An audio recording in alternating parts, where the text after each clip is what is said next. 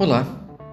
Continuando nossa conversa a respeito de categorias de mensuração, veremos o restante delas: quantidade, prazo e custo.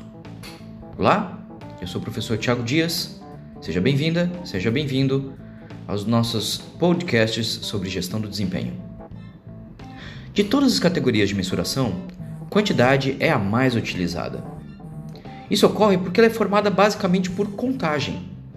Contar é simples e, ao mesmo tempo, exato. Taxa é a medida de quantidade mais comum. Nela, não queremos saber somente o número de entregas apresentadas por um determinado servidor, por exemplo, mas quantas são apresentadas por minuto, por hora, por mês.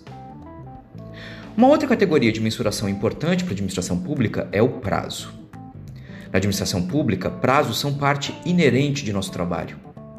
Seja determinado por lei ou por uma contínua demanda do cidadão, todos os órgãos públicos brasileiros têm sentido a pressão por apresentar entregas dentro do prazo.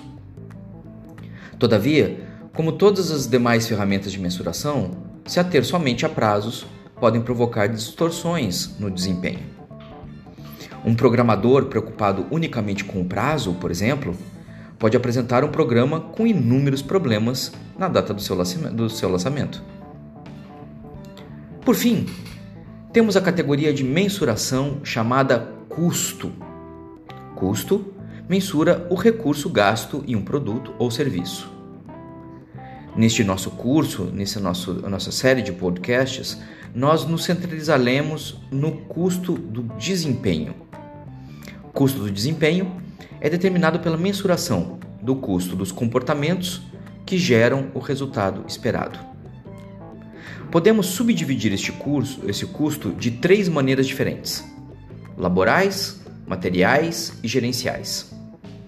Os custos laborais são compostos por salários, comissões, benefícios, seguro e taxas envolvidas às atividades laborais. Os custos materiais é, inclui infraestrutura, suprimentos, ferramentas, energia elétrica, entre outras. Os custos gerenciais refletem o gasto necessário em oferecer um suporte gerencial para o resultado almejado. Isso inclui todos os gastos com supervisão, uh, suporte de TI, treinamento e suporte administrativo. A literatura afirma que, por mais tangente que o custo gerencial possa parecer, ele precisa ser mensurado. Quando a organização decide cortar custos gerenciais, por exemplo, o custo do desempenho pode inclusive aumentar, pois o valor que essa supervisão tinha era muito maior do que o seu custo. É isso. No próximo podcast, estaremos discutindo que categorias de mensuração são mais relevantes para cada caso. Até lá!